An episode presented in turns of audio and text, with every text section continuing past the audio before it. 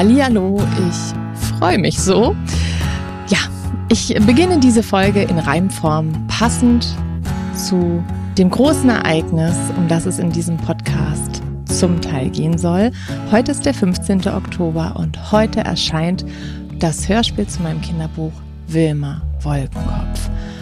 Auch wenn so ein Hörspielprozess sehr, sehr spannend ist und ich bestimmt auf meinem Instagram-Kanal darüber ein bisschen mehr berichten werde, also schaut da gerne vorbei, ähm, möchte ich die heutige Folge schon irgendwie zum Anlass nehmen, da euch auch ein bisschen Einblicke zu geben, aber auch ja, nutzen, um ein bisschen privat zu plaudern heute. Und ich sitze ganz gemütlich zu Hause in meinem Bett. Es ist total verregnet. Ich habe meinen Kaffee hier. Und ich möchte ein bisschen über die autobiografische Seite schreiben, die das Kinderbuch hat.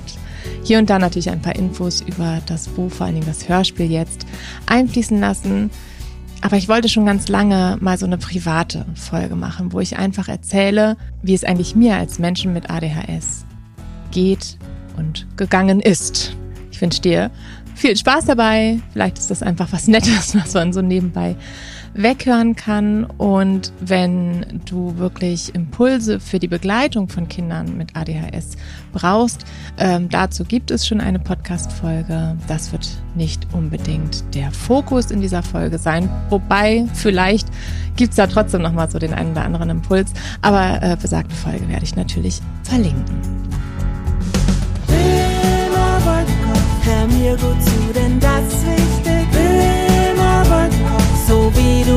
Bist, du richtig. Wolkenkopf, ich schenk dir diesen einen Satz. In allem, was dich ausmacht, steckt auch immer ein Schatz. Die Wilma ist ein, ja, in vielen Teilen ein autobiografisches Buch. Nicht nur, Sie beruht auch auf Erfahrungen, die ich natürlich als Lehrkraft gemacht habe, die ich als ja Mensch, der mit Kindern zusammenlebt und zusammenarbeitet, gemacht habe. Ähm, aber in vielen, vielen Teilen steckt da ganz viel von mir und meiner Geschichte drin. Viele Situationen aus diesem Kinderbuch gab es so oder so ähnlich in echt. Der einzige Unterschied ist, dass ich nicht so darin begleitet wurde wie die Wilma.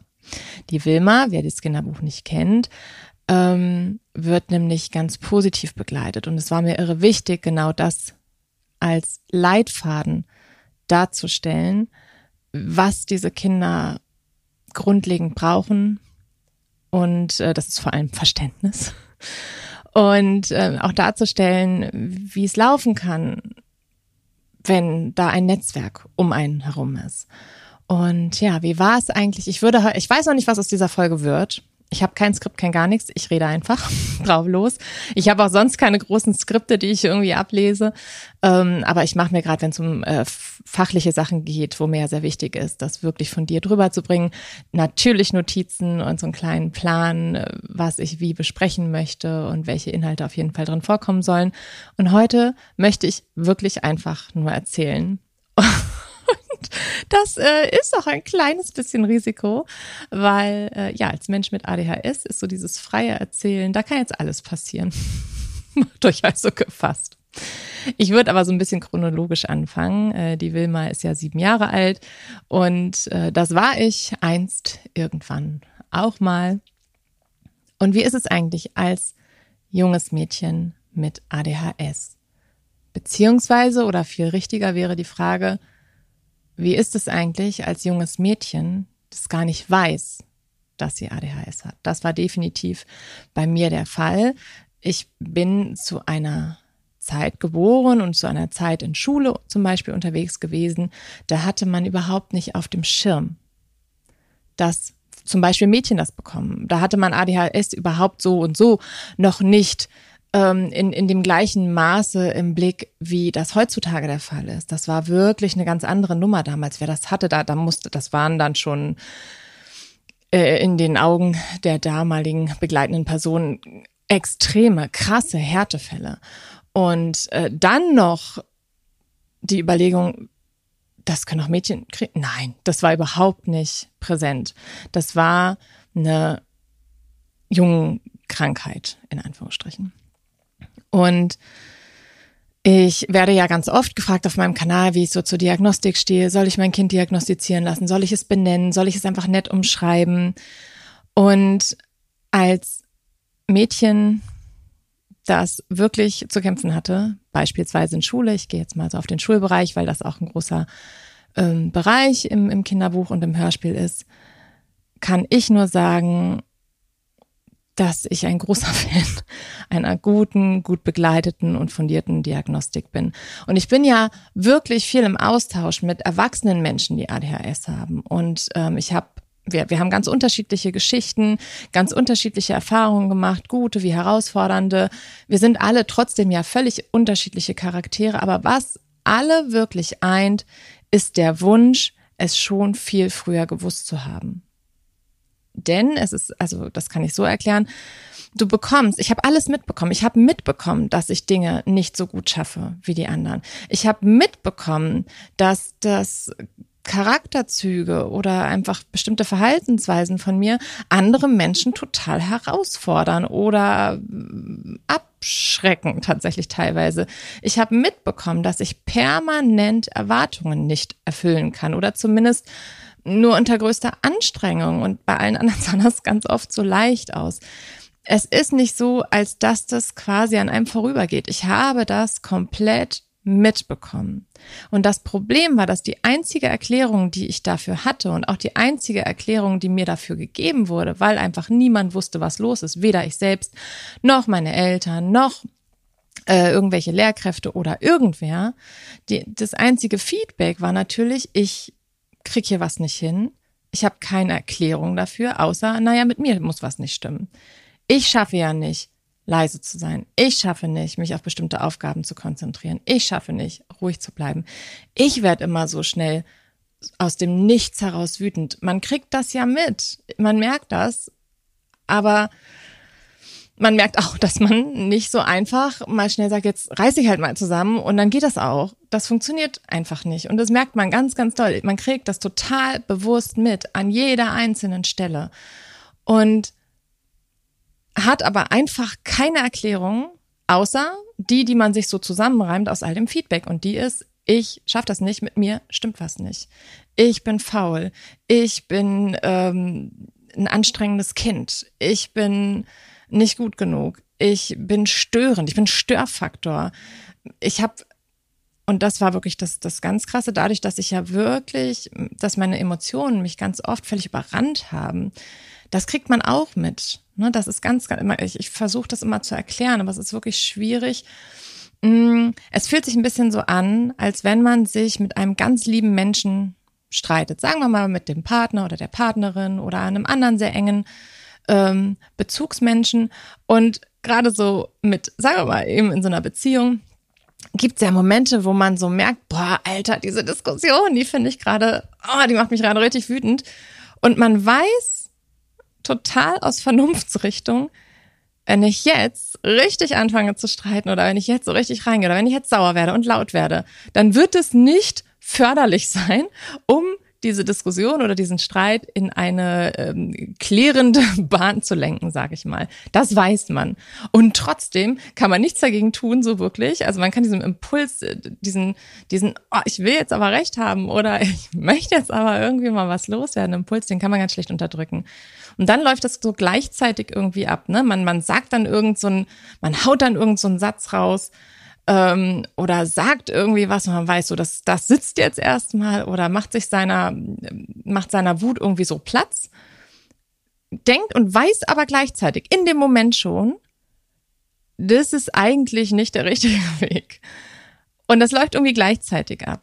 Und so fühlt es sich irgendwie die ganze Zeit an. Also da kommen die ganze Zeit so starke Emotionen raus und man weiß irgendwie, dass das jetzt in diese Situation gar nicht so passt oder man will manche Sachen aber auch gar nicht vielleicht in dem Moment. Ähm, aber man kriegt, man hat überhaupt keine Strategie, diese Spur zu verlassen. Man wird davon wirklich überrannt. Und die Nora Imlau hat in ihrem Buch über gefühlsstarke Kinder so ein Bild beschrieben von einem Nussschälchen, in dem man so sitzt oder dass man ist sozusagen, das von diesen Emotionen völlig mh, ohnmächtig, wie in einer riesen, wie so von riesen Wellen erfasst wird und immer hin und her geschleudert wird. Und da versuch mal irgendwie das Ruder in die Hand zu kriegen und damit klarzukommen. Und genau so fühlt sich das an und das kriegt man alles mit. Jeden einzelnen Tag, die ganze Zeit. Und man bekommt ja auch, einfach weil damals das Erklärungsmuster nicht da war, die ganze Zeit nicht unbedingt verständnisvolles Feedback darauf. Das heißt, man merkt schon selber, man kann Erwartungen nicht erfüllen, ich krieg das nicht hin. Ich, oder selbst wenn man es gar nicht als schlecht oder gut bewertet, man merkt trotzdem die ganze Zeit, dass man anders ist, dass, dass einem Dinge da nicht so gelingen wie anderen Kindern. Allein das merkt man. Und dann wird das auch in der Regel negativ quittiert. Also damals war das zumindest so. Und ich habe gerade eine Erhebung äh, gelesen aus Amerika und da wurden ich weiß nicht, wie viele Kinder, es waren irgendwie mehrere tausend Kinder, ähm, untersucht. Da ist ja auch dieses Thema ADHS, ADHD deutlich präsenter ähm, und da wird viel geforscht, so ist zumindest mein Eindruck momentan. Und da hat man geguckt, ähm, hat man sich Kinder mit ADHS angeguckt und eine Vergleichsgruppe von Kindern ohne ADHS. Und die Kinder mit ADHS bekommen im Schnitt bis zu ihrem zehnten Lebensjahr. Ich habe auch manchmal zwölf Jahre gefunden. Ich bin nicht ganz sicher. Also das meiste, die, meiste Zeit stand zehn Jahre dabei. 20.000 Mal mehr negatives Feedback als die Vergleichsgruppe ohne ADHS. 20.000 Mal mehr negatives Feedback in den ersten zehn Jahren. Da braucht man sich, glaube ich, nicht mehr zu fragen, was das mit dem Selbstbild eines Kindes hat. Vor allen Dingen dann, wenn die einzige Erklärung dafür ist, Kacke, das muss ja an mir liegen. Mit mir ist irgendwas richtig dolle verkehrt. Ich habe zum Beispiel ganz lange gedacht, bis ins hohe Erwachsenenalter, aufgrund meiner ja, fehlenden Impulskontrolle und aufgrund dieser ganzen Andersartigkeit in bestimmten Dingen, dass ich ein böser Mensch bin. Ich habe ganz tief in mir gespürt, und das ist auch wirklich genau das Attribut, das ich verwendet habe, ich bin ein böser Mensch. Und das hat natürlich eine total ungünstige Diskrepanz gebildet zu dem, was ich in der Realität alles gemacht habe. Ich hab, äh, bin die älteste von vier Geschwistern. Ich habe mit meinen Geschwistern gespielt. Ich habe die ja mitbegleitet, als sie aufwuchsen irgendwie. Ähm, und habe, weiß ich nicht, die Geburtstage für die mitorganisiert. Ganz oft habe ich Kindergeburtstage mitorganisiert. Ich habe viel, also ich war sozial immer total engagiert. Ich habe einen Jugendleiterschein gemacht, habe hab Gruppen in Feriencamps begleitet, ähm, habe Jugendgruppen begleitet, habe Nachhilfe gegeben, habe ähm, äh, Musikunterricht gegeben, habe wann immer Freundinnen irgendwas brauchten, versucht zu helfen, irgendwie auch auch schulisch. Ähm, das zog sich so weiter im Studium dann auch und und überhaupt. Äh, ich habe immer ganz viel soziales Engagement gezeigt und auch ganz oft soziale Ungerechtigkeiten schon als kleines Kind hinterfragt. Schon als junges Kind war, fand ich manche Sachen und manche pauschalen Beschreibungen, die es in meiner Zeit auf jeden Fall damals noch deutlich gab, also jetzt ja leider auch immer noch. Aber dass ich dachte, hä, das darf man doch aber so nicht sagen. Also früher waren ja schon, ähm, also Wörter, die heute zumindest deutlich achtsamer ähm, im Blick sind oder wo man weiß, hey, das sagt man einfach nicht mehr. Ähm, das ist nicht in Ordnung. Das gab es ja damals äh, schon noch mehr. Und ich habe damals schon gesagt, das, das geht doch alles nicht. Das, das darf man doch so nicht sagen. Das ist doch total gemein irgendwie. Die können ja auch für manche Sachen gar nichts. Oder da kann doch kein Mensch was für. Ähm, oder das ist einfach ein beleidigender Begriff. Und das habe ich als junges Mädchen schon sehr, sehr doll verteidigt. Ähm, was mir den Titel einer äh, sehr vorlauten, äh, frechen und respektlosen, teilweise auch Person entgegengebracht hat. Ne? Also, äh, oder auch zickig, weil ich dachte, hä, das, geht aber so nicht. Und ähm, also es war alles, was, was, was für mich heute tatsächlich viel Stärke bedeutet oder bedeutet, dass ich da eine Stärke habe, war damals total negativ konnotiert obwohl das alles so war, ich mich sozial, also sozial schon einen bestimmten Blick hatte, äh, überhaupt gesellschaftlichen bestimmten Blick hatte, mit Ungerechtigkeit gar nicht umgehen konnte, mich äh, total aufgearbeitet habe für andere Leute, einen sozialen Beruf ergriffen habe, in dem ich auch bis heute ja einen, einen bestimmten Weg hier, der ganz, ganz viel mit Augenhöhe und Respekt zu tun hat und mit, mit Einlassen auf andere. Und ich weiß, also ich habe in meinem Leben, wenn ich auf meinen Freundeskreis gucke, wie oft ich ähm, wenn mich jemand brauchte, losgefahren bin. Das war die Realität. Aber in meinem Kopf war, ich bin ein böser Mensch, weil ich mich nicht unter Kontrolle habe. Ich bin um Gottes Willen nie gewalttätig geworden. Ähm, aber ich werde dann laut und ich werde so, werde so, so wütend manchmal und dann, dann sage ich so Dinge im, schnell mal raus, auch nicht unglaublich krasse und auch nur mit Menschen, die ich wirklich sehr gut kenne, wo man wirklich ganz gut auch klären kann, hey, da war ich einfach sauer. Also gar nicht anders, als andere Menschen auch mal in einem Streit reagieren. Aber dieses, ich habe so viel negatives Feedback bekommen, dass nicht nur dieses, dieses Gefühl von, ich bin irgendwie falsch, ich bin irgendwie anders entstanden, sondern das saß so tief, dass ich bis, ich glaube, bis zur Diagnose eigentlich, die ich ähm, äh, mit Anfang 30 bekommen habe, bis dahin war tief in mir gesetzt, ich bin böse. Und aus dieser Dynamik heraus entstand, weil ich so ein böser Mensch bin, muss ich mir meinen Platz viel mehr verdienen als andere. Ich komme bis heute ganz schlecht damit klar, dass mir Gutes widerfährt. Weil ich immer denke, also gerade so gute Dinge, wo ich denke, habe ich denn genug gearbeitet dafür? Habe ich genug getan für diese guten Dinge, die mir passieren? Mein Kinderbuch zum Beispiel hat einen tollen Anklang gefunden. Ich habe unglaublich viel positives Feedback bekommen für die Wilma. Da passieren jetzt so tolle Dinge. Ich bin nominiert worden für den Kinderbuchpreis, der einen Tag zurückliegt, wenn diese Folge rauskommt. Und diese Nominierung, die ist für mich bis heute mit ganz viel schwierigen Gefühlen auch verbunden. Natürlich bin ich unfassbar dankbar und stolz, dass mein Erstlingswerk aus so vielen tausenden Kinderbüchern unter die Shortlist, also die letzten zehn gekommen ist. Ich weiß, dass das eine unglaubliche Ehre ist und dass das überhaupt nicht selbstverständlich ist. Und ich bin auch ein Stück weit stolz darauf, das schaffe ich mittlerweile schon und ich bin ganz irre dankbar dafür. Und gleichzeitig nagt immer dieses, habe ich denn, also habe ich das verdient? Gerade ich als Mensch, der so vieles irgendwie nicht geschafft hat oder ähm, so lange Zeit so böse war oder ähm, habe ich dafür dann also genug Ausgleich geschaffen, dass es okay ist, dass mir sowas passiert, wo es ja doch viel nettere Menschen als mich gibt. Und ähm, habe ich also genug Arbeit da reingesteckt, zum Beispiel, um das wirklich auch zu verdienen. Also das ist so eine ungute Verhaltensweise, die ich tatsächlich auch professionell begleiten lasse, denn ich könnte mir vorstellen, dass jetzt ähm, auch Menschen gerade ihre Kopfhörer aufhaben oder diese Folge und sagen, was hättest du gedacht, dass du böse bist. Das wäre jetzt das letzte Attribut, was ich dir zuschreiben würde. Und ich glaube, auch jede Person, die mich kennt, würde mir das als allerletztes Tribut zuschreiben. Aber hier geht's ja darum, was ich mir zuschreibe, aufgrund der Erfahrung, ähm, nichts an der Hand gehabt zu haben für mein Verhalten, für bestimmte Charaktereigenschaften, für all meine Art, mich ja in Schule und Co. zu bewegen. Und das gebe ich auch immer mit, wenn es eben um diese Diskussion geht, oh, muss man da Kinder jetzt diagnostizieren? Oh, das ist ja manchmal auch nur für die Eltern, dass das da auf dem Zettel steht. Ja, oder für die Schule, damit es dann irgendwelchen Nachteilsausgleich, Nachteilsausgleich geben kann. Bei uns zum Beispiel in Niedersachsen ist Nachteilsausgleich losgelöst von Diagnosen. Das dürfen wir pädagogisch entscheiden. Zumindest bis zu einem bestimmten Grad. Finde ich also schon mal ganz gut.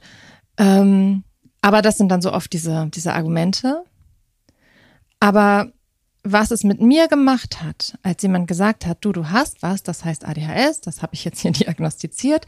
Das bedeutet übrigens das und das und das. Da passiert das und das in deinem Gehirn. Es kann auf die und die ähm, Bereiche einen Einfluss haben.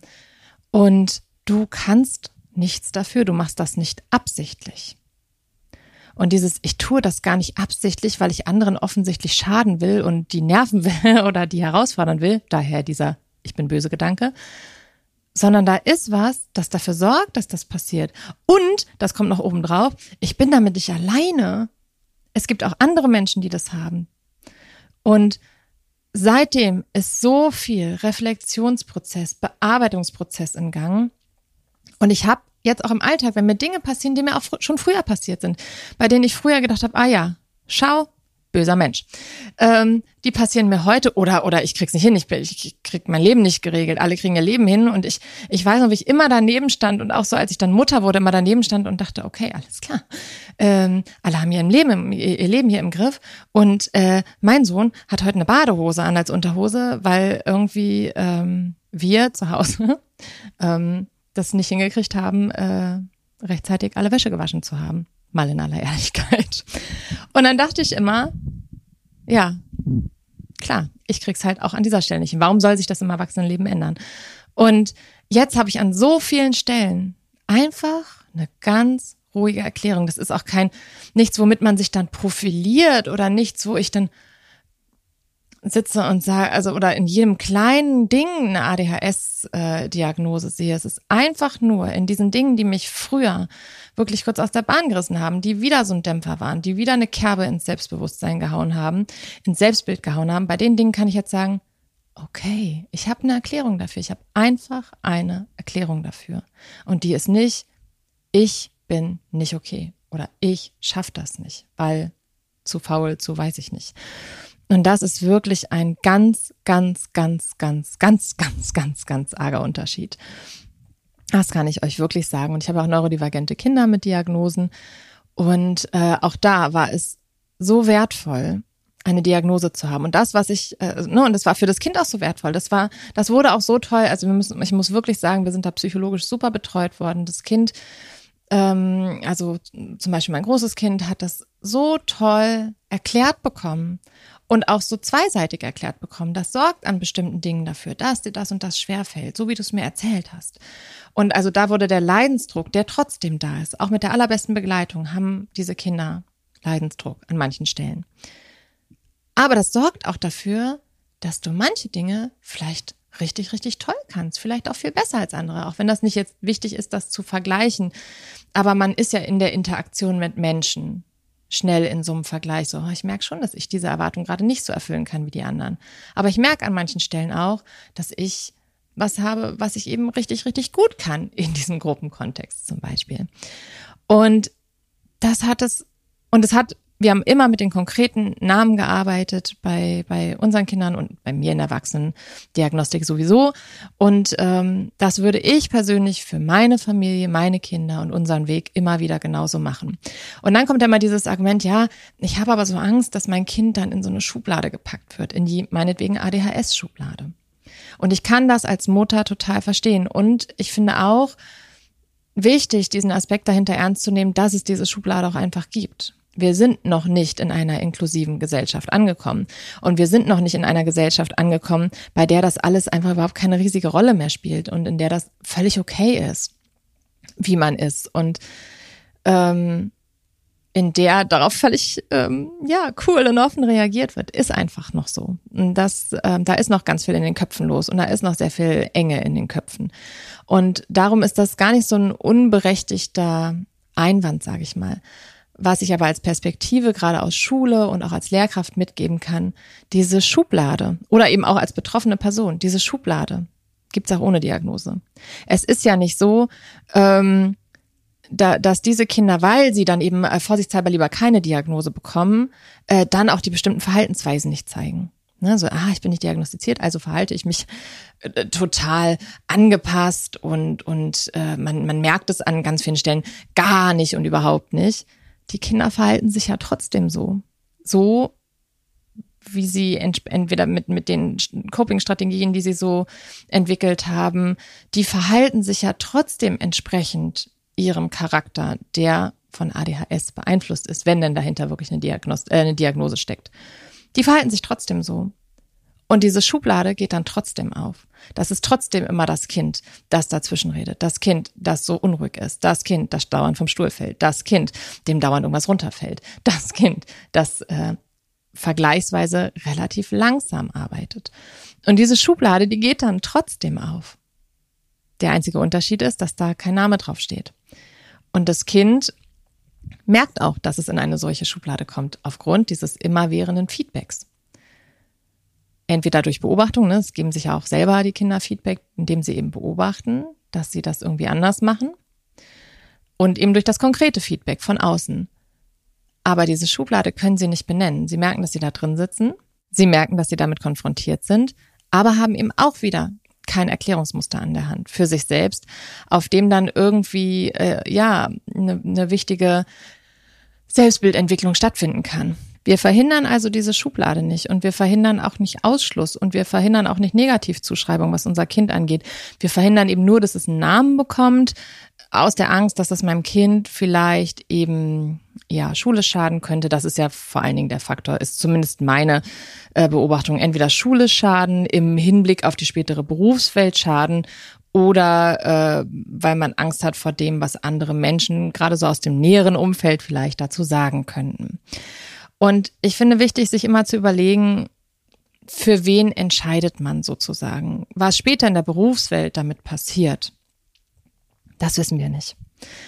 Ich weiß auch nicht, wie mein Kind in der Berufswelt überhaupt mal Fuß fassen kann, wenn es wirklich ein ganz, ganz mieses Selbstbild entwickelt hat.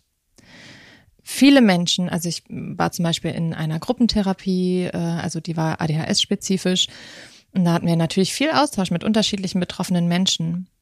Und ich kann euch sagen, dass ein Mensch, der die Diagnose nicht bekommen hat als Kind, Viele davon haben sich schwer getan, in der Berufswelt irgendwie anzukommen, weil einfach ähm, viele Jahre die äh, ja auch dann therapeutische Unterstützung zum Beispiel gefehlt hat, weil es gab ja gar keine Diagnose.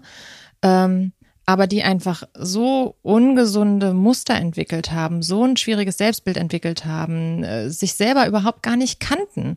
Das ist ja ein wichtiges sich kennen, zu wissen, ich habe ADHS. Das hat ganz viel damit zu tun, dass ich ganz viel über mich weiß und das macht mich kompetent. Und wenn ich weiß, warum reagiere ich in dieser Situation immer wieder auf eine ganz bestimmte Weise, was für eine Erklärung habe ich dafür? Aha, ADHS. Dann, dann erst kann ich lernen zu sagen, und jetzt gucke ich mal, was ich aufgrund dieses Wissens für passgenaue Strategien entwickeln kann. Das ist wirklich essentiell in der therapeutischen Begleitung, die ich später als Erwachsene erfahren habe. Und das hätte ich schon viel früher gebraucht. Und das hast du alles nicht, wenn du die Diagnose hast. Und viele dieser Menschen haben sehr, sehr holprige und sehr, sehr kurvige Berufswege hinter sich. Viel mit Abbrüchen, viel mit, ich probiere noch mal was Neues. Und, und immer mit diesem, ich wusste aber gar nicht, warum, warum kriege ich das nicht durchgezogen? Was ist denn da mit mir los? Oder was wären Strategien, um hinzukriegen, morgens aufzustehen und in die Uni zu gehen, zum Beispiel?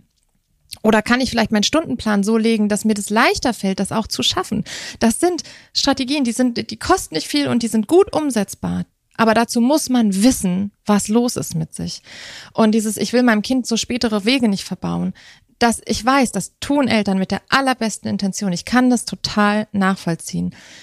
Aber es ist wirklich immer wichtig zu entscheiden oder zu überlegen, glaube ich denn, dass mein Kind fairer in der Berufswelt ankommen kann, wenn es, sagen wir mal, 18 Jahre bis dahin oder mehr oder weniger überhaupt keine Strategien entwickeln konnte, keine passgenauen, wenn das Selbstbild irgendwo ganz, ganz, ganz tief eingebuddelt ist, wie gut kommen Menschen dann in der Berufswelt an? Und ich habe aus eigener Erfahrung und im Gespräch mit ganz vielen betroffenen Menschen absolut die Tendenz erfahren, mm -mm, ohne die, ohne die Diagnose kommt man nicht zwangsläufig besser in der Berufswelt an. Mein Eindruck ist sogar eher der andere. Und was so das Schulische angeht, ist es ja auch wieder die Angst vor, vor Schubladen, vielleicht auch vor Ausschluss von, von anderen. Ja, ehrlicherweise kommt es da in, in der Gruppendynamik darauf an, wie eine Lehrkraft damit umgeht. Also zum Beispiel in meiner Klasse ist immer, also äh, mache ich Unterschiede nicht klein oder sage, ach, wir sind doch, wir sind doch alle gleich. Nein, wir sind nicht alle gleich. Zum Glück sind wir nicht alle gleich. Wir sind alle unterschiedlich. Wir kommen aus unterschiedlichen Familien, wir haben unterschiedlich viel Geld, wir haben unterschiedliche Charaktere, wir haben ähm, unterschiedliche körperliche Aufstellungen. Das ist aber, also das finde ich ganz wichtig, nicht zu sagen, nein, nein, wir sind doch alle gleich. Nee, sind wir gar nicht. Und ich finde es ganz wichtig, das auch in die Mitte zu stellen, zu sagen, natürlich sind wir alle unterschiedlich, aber wir sind alle in Ordnung so. Und wir sollten alle die gleichen Chancen haben. Das ist der Punkt. Und natürlich weiß ich, dass in Schulwelt das noch nicht so angekommen ist, dass das wirklich standardmäßig ähm, vermittelt und besprochen wird. Das ist mir klar. Ähm, aber ich kann auch da sagen, ähm, dass so ein Freundeskreis also ich habe es jetzt bei meinen Kindern erlebt, daraus in der Regel gar nicht so ein großes Ding macht. Vor allen Dingen nicht, wenn das in jungen Jahren passiert.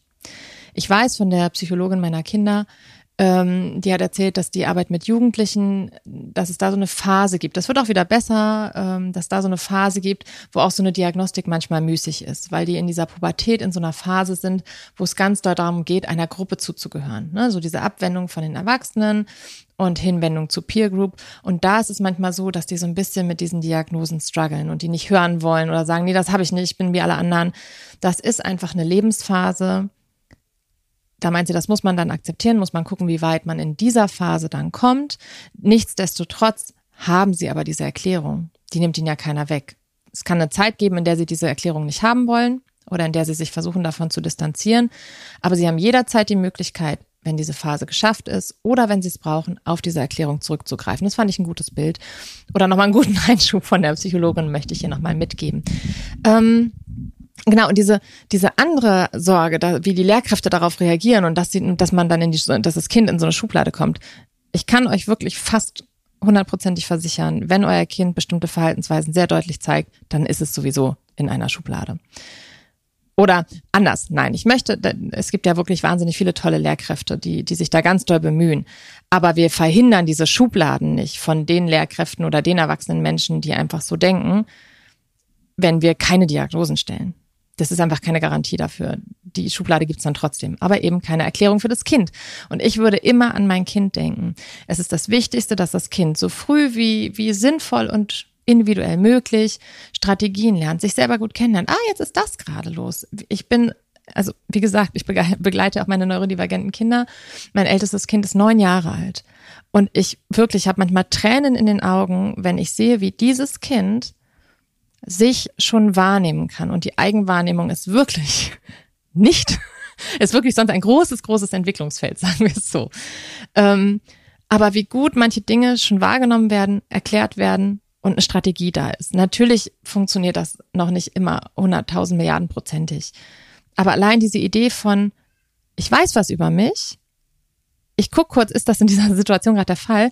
Und ich habe doch durch zum Beispiel therapeutische Begleitung eine Idee davon, was ich jetzt tun kann. Und ich finde, da, da, da ist eine Selbstkompetenz vorhanden, die mich wirklich immer wieder tief beeindruckt. Und ich bin mir sehr sicher, dass wir nicht an dem gleichen Punkt wären, wenn wir die Diagnostik nicht gemacht hätten, wenn wir diese Begleitung uns nicht geholt hätten. Ähm, ich habe trotzdem mein Kind, würde ich sagen, immer in, in seinem So-Sein gestärkt. Aber ich wäre trotzdem nicht an diesen Punkt gekommen, mit Sicherheit nicht, weil dieses, diese Diagnose dann zu um, umschiffen, sage ich mal, oder die, das alles zu machen, ohne mal so ein, dieses Wort in den Mund nehmen zu können oder so ganz nüchtern und ruhig erklären zu können, schau mal an der Stelle, ähm, passiert wahrscheinlich aus den Gründen das und das. Und da können wir jetzt dran an, arbeiten.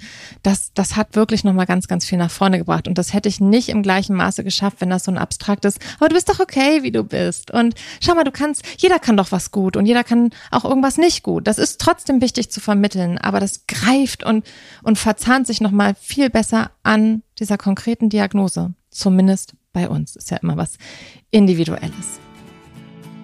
Ich glaube, dass manchmal auch bei diesem, ich habe so Angst, dass mein Kind dann in eine Schublade kommt, dass da manchmal auch ein bisschen mitschwingt, ich habe Angst, dass ich in so eine Schublade komme.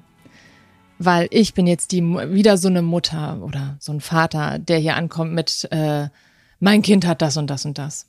Wir haben, glaube ich, auch dann Angst vor negativem Feedback. Wir wollen nicht in die Helikopterschublade gepackt werden. Wir wollen nicht in die Schublade gepackt werden. Ach, wieder eine, die sich nicht darauf einlässt, dass ihr Kind vielleicht einfach nicht toll erzogen ist, sondern das muss dann jetzt ADHS haben.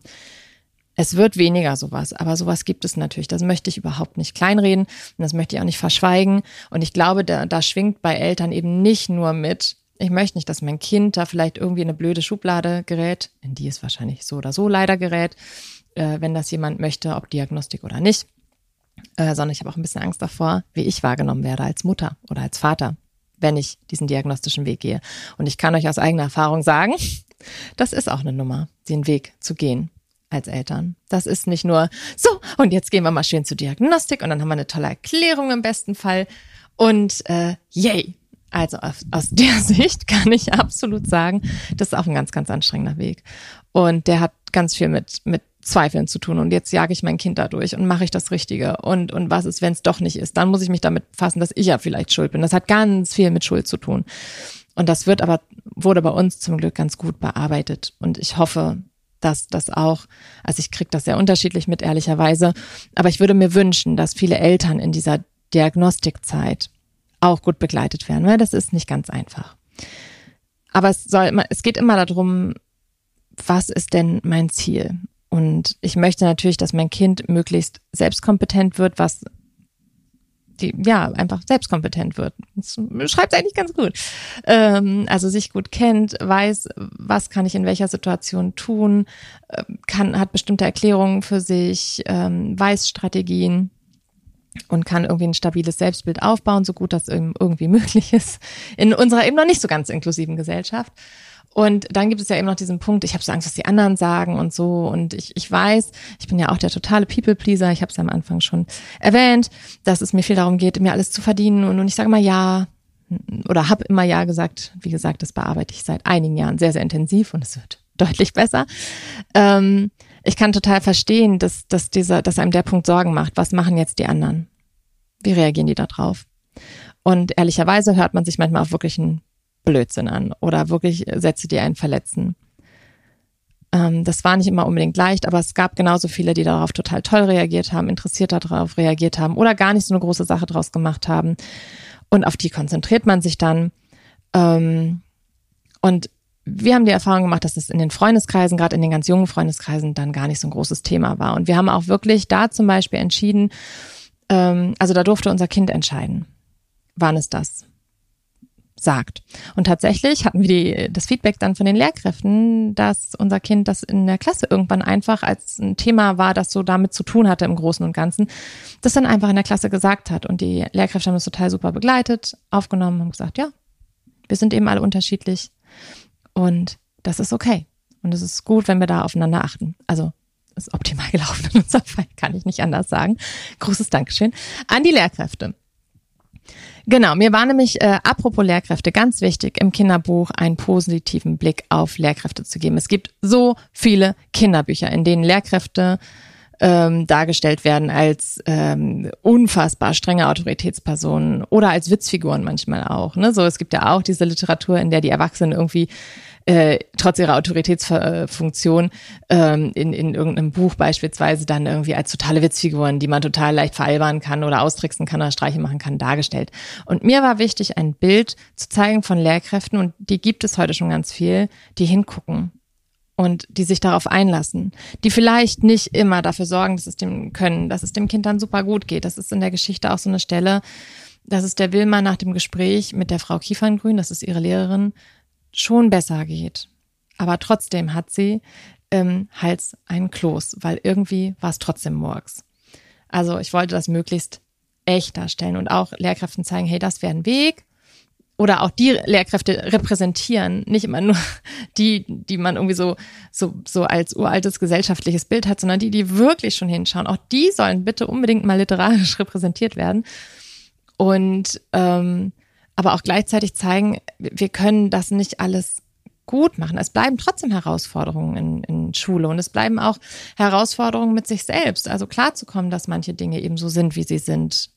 Auch wenn ich gute Strategien habe, kann es mich trotzdem manchmal ärgern, dass es mir das, dass mir das nicht so gelingt, wie mir das vorgenommen habe oder wie es anderen gelingt. Dass das trotzdem sein darf, habe ich versucht darzustellen. Und diese Situation, in der das passiert, ist eine, wo die Wilma aus dem Klassenzimmer stürmt und sich dann ähm, wirklich draußen versteckt. Fast ist es geschafft. Der Schultag war lang. Kommt nur noch Musikunterricht mit Ton und Gesang. Für die Schulfeier probt die Klasse ein Lied. Mit schönem Klangspiel und echt coolem Beat. Wilma hofft auf die Trommel. Die wünscht sie sich sehr. Aber die bekommt Cem. Das ist doch nicht fair. Kopf beginnt das Gewitter. Es brodelt im Bauch. Wilma pustet zur Seite, als wär's nur ein Hauch. Die Hände werden nervöser. Die Musik ist zu laut. Muss das sein, dass Cem so auf die Trommel haut? Kein Wunder, dass Wilma bei dem Krach vergisst, wann nochmal ihr Einsatz ist. Das ist der Funke. Wilma hält's nicht mehr aus. Sie schmeißt ihr Instrument hin und stürmt hinaus. Gleich läuft eine Träne, tropft, platsch auf die Schuh. Da kommt schon Frau Kieferngrün und setzt sich dazu. Ihr Blick ruht auf Filmer. Sie sagt ein paar Worte. Ganz warme, voll Herz, von der tröstlichen Sorte. Wilma beruhigt sich und kehrt zur Klasse zurück. Jetzt geht's etwas besser, aber trüb bleibt ihr Blick. Und die zum Beispiel, die gab es wirklich, die Situation. Ich hatte leider keine Frau Kieferngrün, die dazu kam, aber zumindest eine Lehrkraft, die dann nicht komplett ausgeflippt ist an der Stelle, sondern relativ ruhig geblieben ist, mich gelassen hat und gewartet hat, bis ich wieder reinkam. Also, das hätte ja auch schon mal anders laufen können. Für damalige Verhältnisse war es, glaube ich, ganz okay begleitet, würde ich sagen. Aber ich saß da auch. Und äh, weil es eine Situation gab, wo mir das alles zu viel war und ich wusste einfach nichts anderes mehr außer Flucht. Und dann bin ich rausgerannt aus dem Klassenzimmer. Und es war schon noch, dieser, ich da hatte eigentlich äh, schon äh, die, die große Idee, ich laufe komplett weg. Das habe ich mich dann aber doch nicht getraut. Und habe dann da gesessen, vorm Klassenzimmer auf so einer Fensterbank, das weiß ich immer noch bis heute. Und diese Situation wollte ich darstellen und darstellen, was, was mir gut getan hätte in der Situation damals. Und ich wollte auch ein paar Stärken darstellen, denn die Pausenzeiten sind bis heute bei mir in tiefer, tiefer Erinnerung. Also ähm, Pausenzeiten waren wirklich, also ich habe mir immer die krassesten Spiele ausgedacht und das ist auch meine Funktion bei meinen Geschwistern. Ich habe mir so viele Dinge ausgedacht, wenn wir aufräumen mussten. Dann haben wir gespielt und dann habe ich gesagt, komm, wir, wir sind jetzt hier das, das Dreckigland. Also in der Fantasie einer Siebenjährigen fand ich mich hochkreativ. das war dann das Dreckigland. Und äh, Sauberritter und Sauberritterinnen müssen schaffen, äh, dieses Dreckigland in das Sauberland zu verwandeln. Und ähm, dann habe ich wirklich die ganze Zeit so, ja, und mit jeder Ecke, die wir schaffen, mit allem, was wir in den Müll sch äh, schmeißen, äh, jedes Papier, das im Müll landet, jedes Buch, das wieder zurück ins Regal kommt, ähm, dann, dann schwindet die Macht vom Dreckigkönig. Und das wollte ich auch unbedingt abbilden, weil das ist meinen Geschwistern bis heute sehr prägnant in Erinnerung.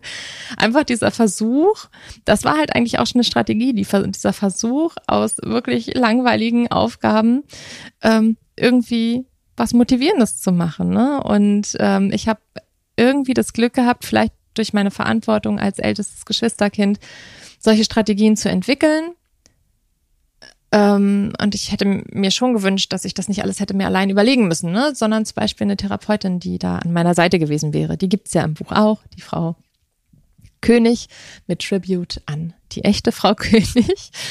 Und ähm, ja, also die diese Begleitung ähm, macht ganz, ganz viel auch mit unseren Kindern, das sehe ich. Und auch das, all diese, diese Dinge gehen eben erst los, wenn man es wirklich auch weiß.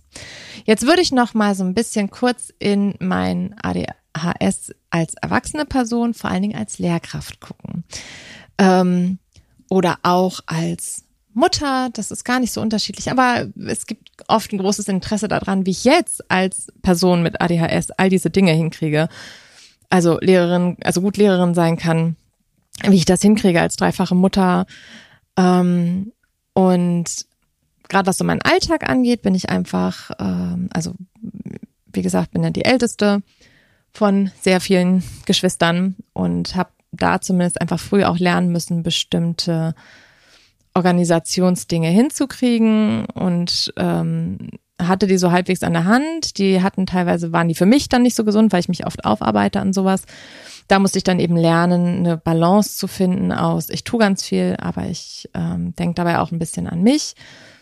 Mm, das ist so das eine. Und ähm, ja, wieder kennenlernen. Welche Phasen am Tag sind gut und welche fordern mich heraus? Ich bin zum Beispiel abends gut. Abends ist meine Zeit.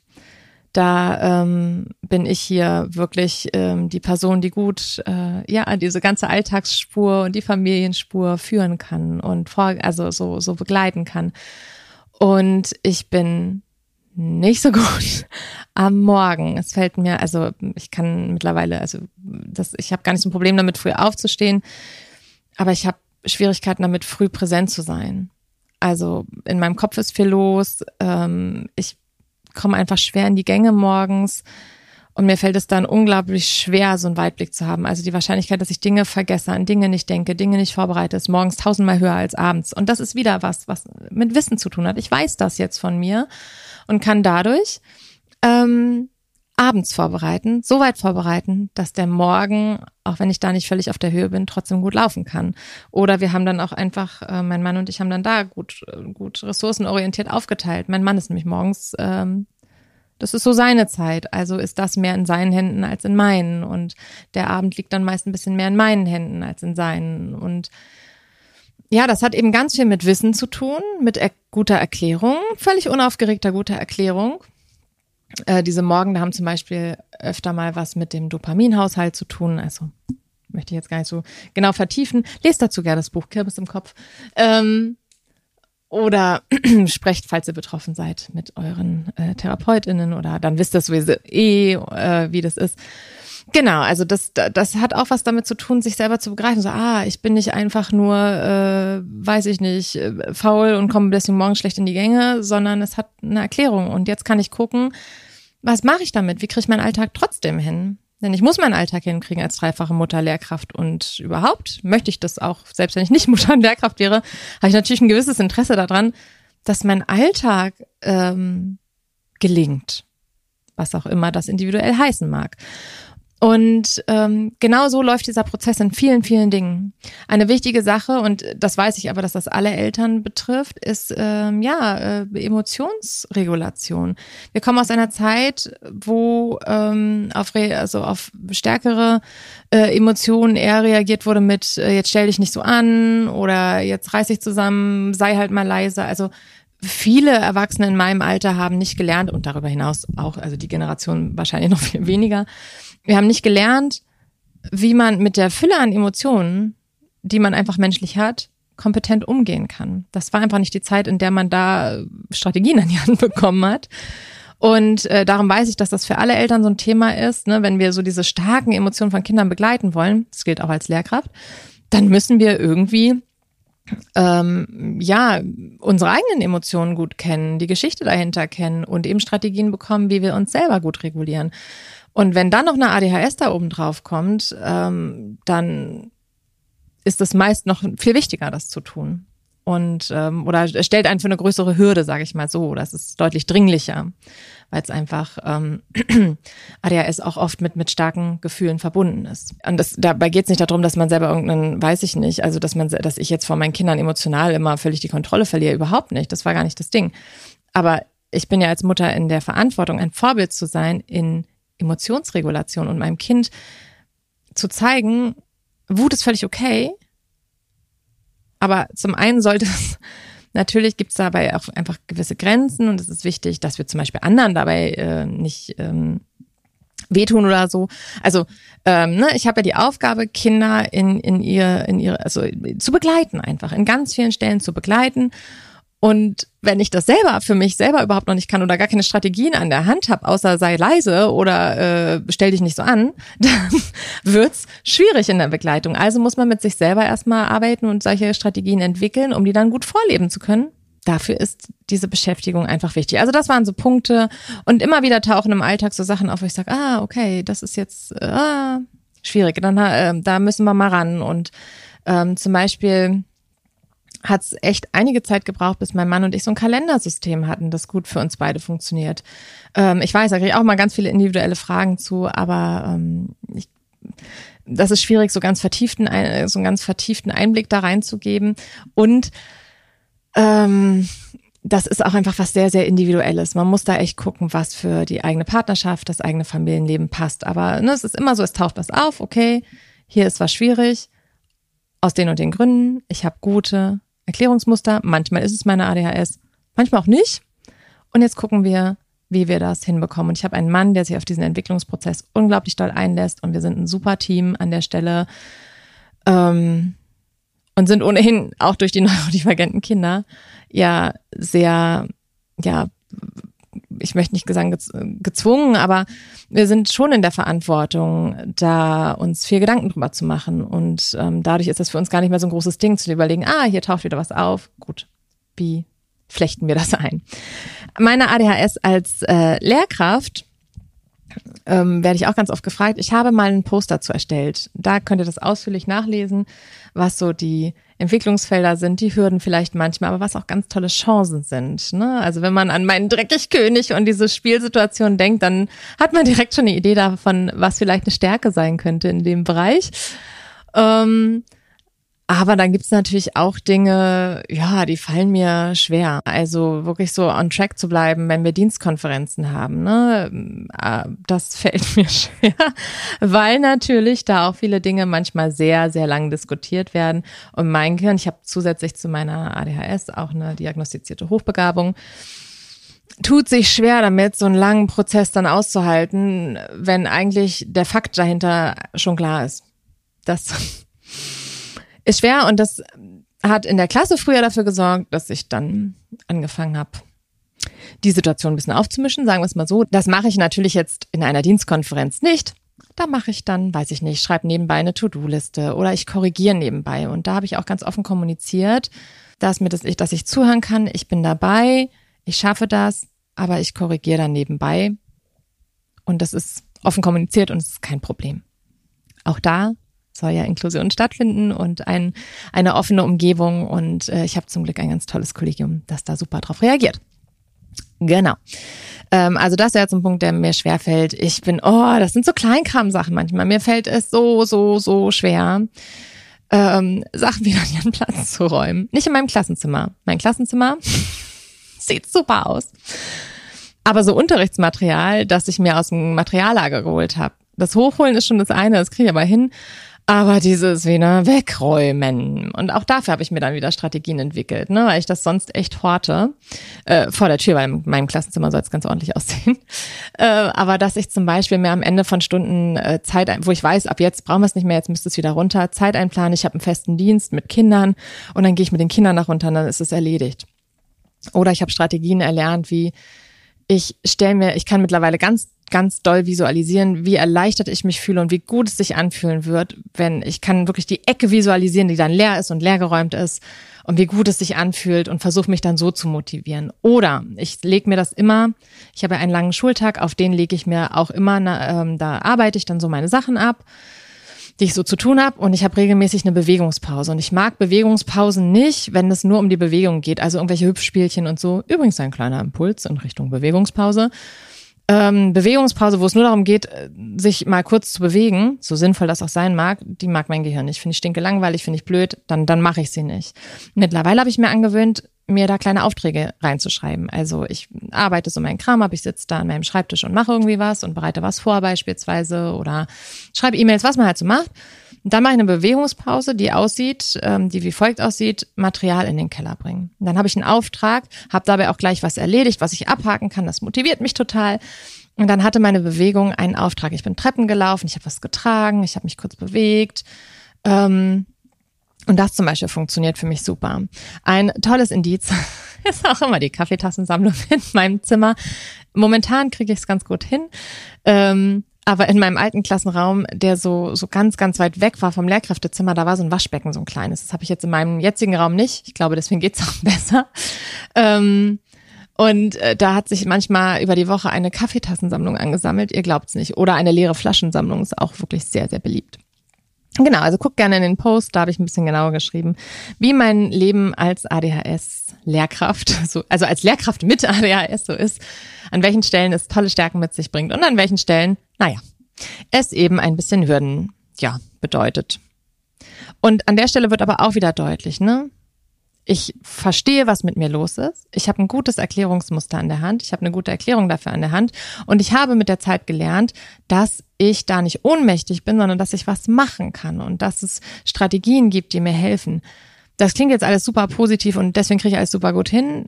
Nein, dann gibt es auch Tage, da funktioniert die Strategie dann nicht. Oder ich bin wirklich in, gerade in so einer, an so einem Tag, wo das nicht klappt. Aus welchen Gründen auch immer. Aber auch da habe ich gelernt, mit der Zeit milde mit mir zu sein. Solche Tage hat man als Mensch mit ADHS, hat man als Mensch ohne ADHS. Und ich, das hat ganz viel damit zu tun, zu bearbeiten, dass ich diesen Erwartungsdruck nicht mehr habe, dass andere Menschen von mir die ganze Zeit erwarten, dass ich mich so anstrengen muss, die Erwartung von anderen zu erfüllen, sagen wir es so. Dass das nicht mehr so doll ist und es mir leichter fällt zu sagen, solche Tage haben alle und die stehen auch mir zu. Also da gehört dann eben auch so eine gewisse psychologische und emotionale Begleitung in die Therapie.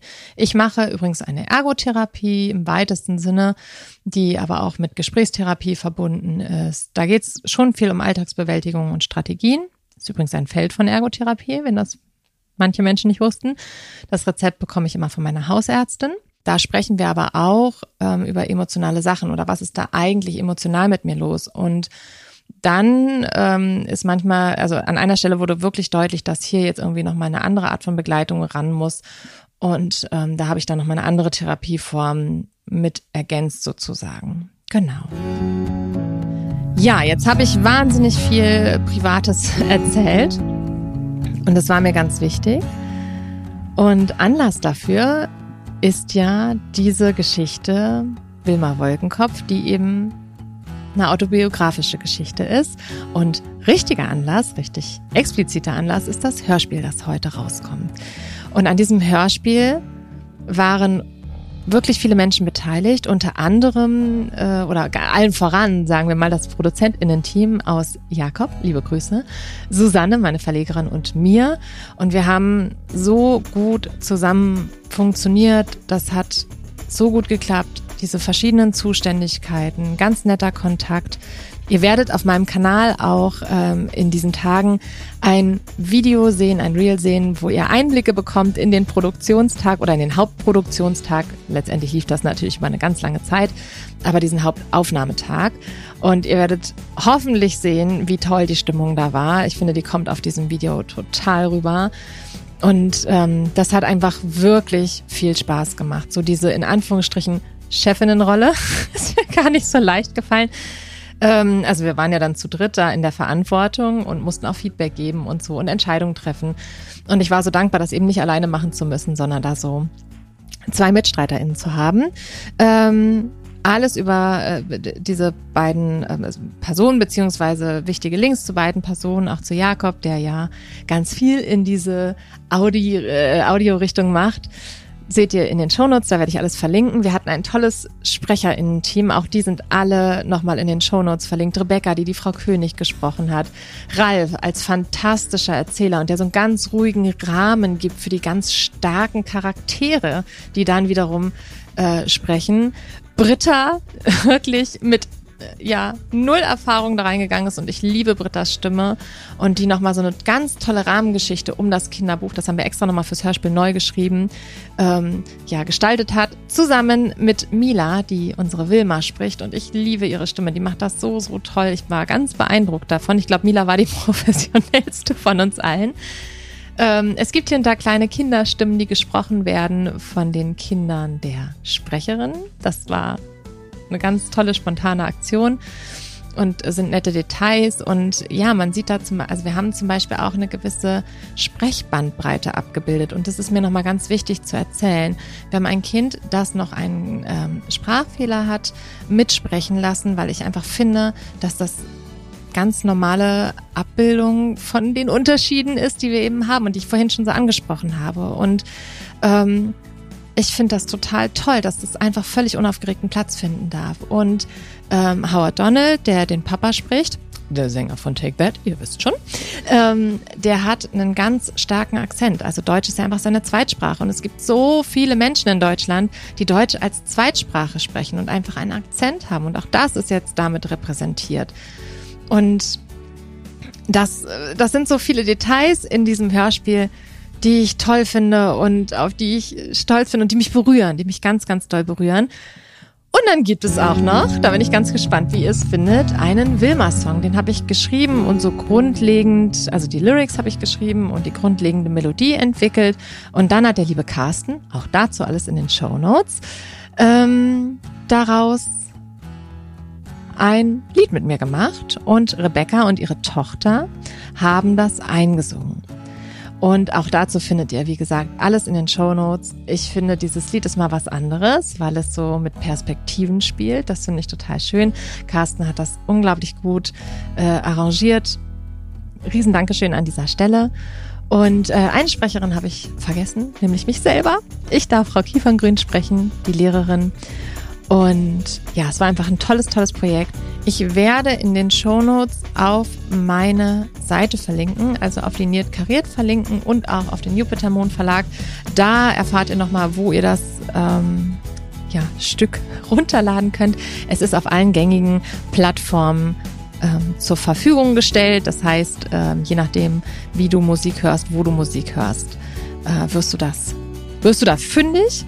Ich bin ganz gespannt, wie es euch gefällt. Ähm, und ja, da steckt sehr, sehr, sehr viel Herzblut drin von sehr vielen lieben Menschen. Und mit dieser Podcast-Folge hoffe ich, habe ich einen gebührenden Ehrenmoment für dieses Hörspiel geschaffen. Eben aus der Verbindung, ähm, ja, wer steckt eigentlich in echt in diesem Hörspiel? Und damit wünsche ich euch noch eine schöne Woche, einen schönen Tag und freue mich auf die nächste Folge, die ein Interview wird. Da darfst du ganz gespannt sein. In diesem Sinne, Herz zählt, eure Saskia. Immer hör mir gut denn das ist wichtig.